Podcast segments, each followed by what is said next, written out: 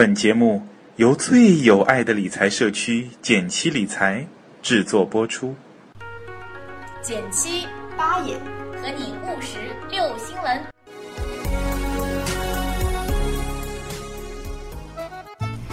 你拍一，我拍一，减七出了 APP，你拍二，我拍二，学习理财在一块儿。你拍三，我拍三，还拍什么呀？赶紧去下载呀！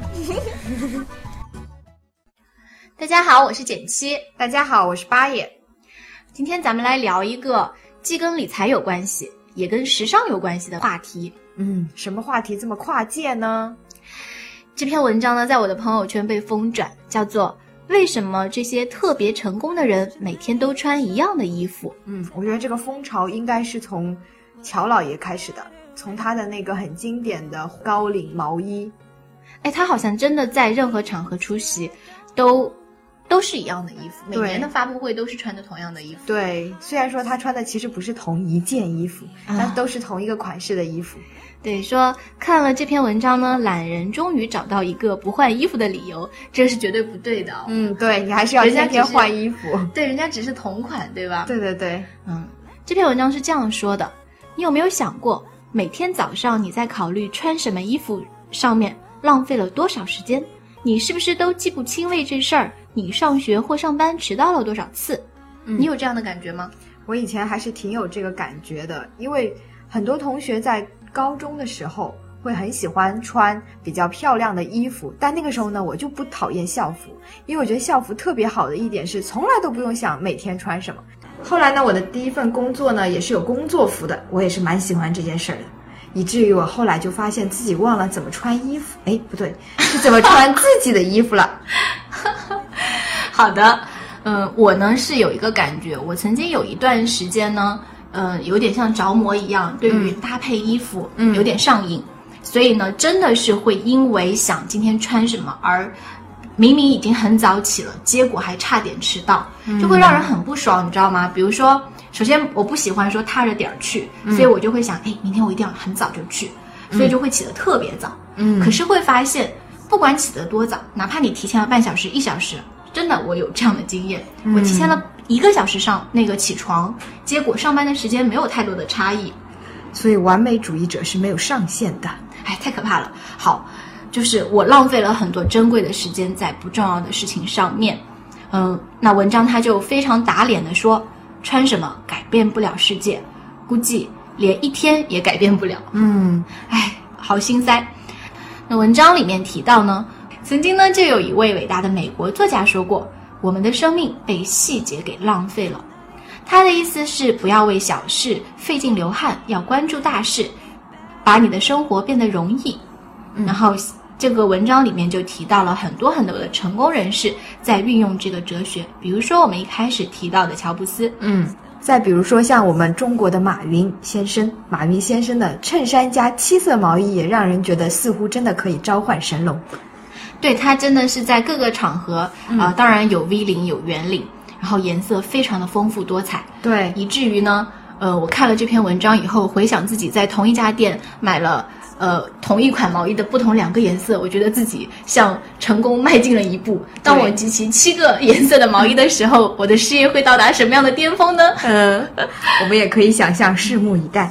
其实还有很多这样子的例子，比如说扎克伯格也是，再比如说最近雷军，也都是穿一一色儿的那个白色的 T 恤。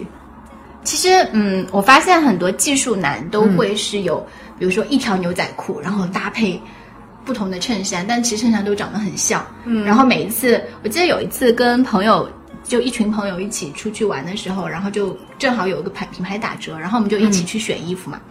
然后结果那个男生他选择了一件，说：“哎，这件我觉得特别适合我。”然后我们所有人都说：“你不是有一件，你不是有很多件这样的吗？就是那种格子的衬衫，超级超级像，都是一个 style 的。”对。然后，嗯，像扎克伯格呢，他是在各个场合呢都是穿着他的一个黑色连帽衫或者是灰色 T 恤，然后永远都是配牛仔裤。嗯，其实我觉得这些固定的搭配不仅仅是一种。比如说省事、简洁。更重要的是，他们在塑造一种个人品牌。从他们不同的选择中，可能也能透露出他们一些不同的性格。比如说乔布斯，他都是黑色高领衫，是一个颜色一个款的话，我觉得他是黑色嘛，就给人一种艺术的神秘感，跟苹果品牌的调性也非常的相似。马云呢，就一种风风火火、五颜六色的感觉，也让我们充分的感受到淘宝那种扩张活力那种感觉。嗯，说不定人家还是有专门的这个时尚造型师呢。嗯，我觉得应该是有的。嗯，因为其实文章中呢是提到说，这个叫解决了叫决定疲劳的问题。嗯，从心理学的角度来说，人如果需要做很多不相关的决定时，大脑会疲劳，以至于影响生产力。也就是说，如果你永远在为那个永恒的话题“今天中午吃什么”而烦恼的话，你的工作效率会大打折扣。所以。这个文章就说到，当我们大部分人其实从心底里都是为我们这种对物质的痴迷是感到内疚的，嗯，因为如果你真的是过于的沉迷在物质中，其实是它创造的价值微乎其微。真正让我们充实的是投入世界的怀抱，为推进社会的进步做出贡献。哇，竟然上升到了如此高度，我也是被惊呆了。其实说简单一点呢，就是。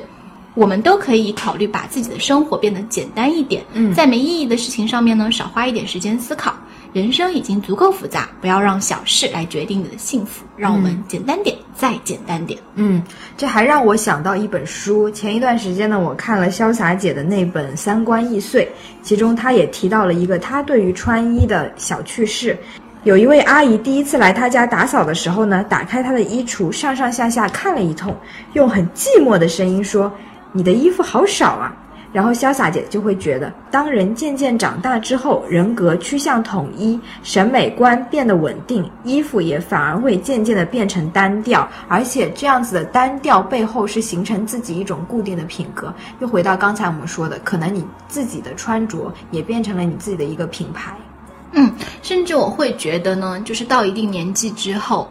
不再需要依靠外界的品牌来提升自己，而是说把自己活成一个品牌。是的，啊，好吧，我们好像又上纲上线了。嗯，但是把穿衣上升到这样的高度也是蛮拼的，还是对大家有一些启发吧。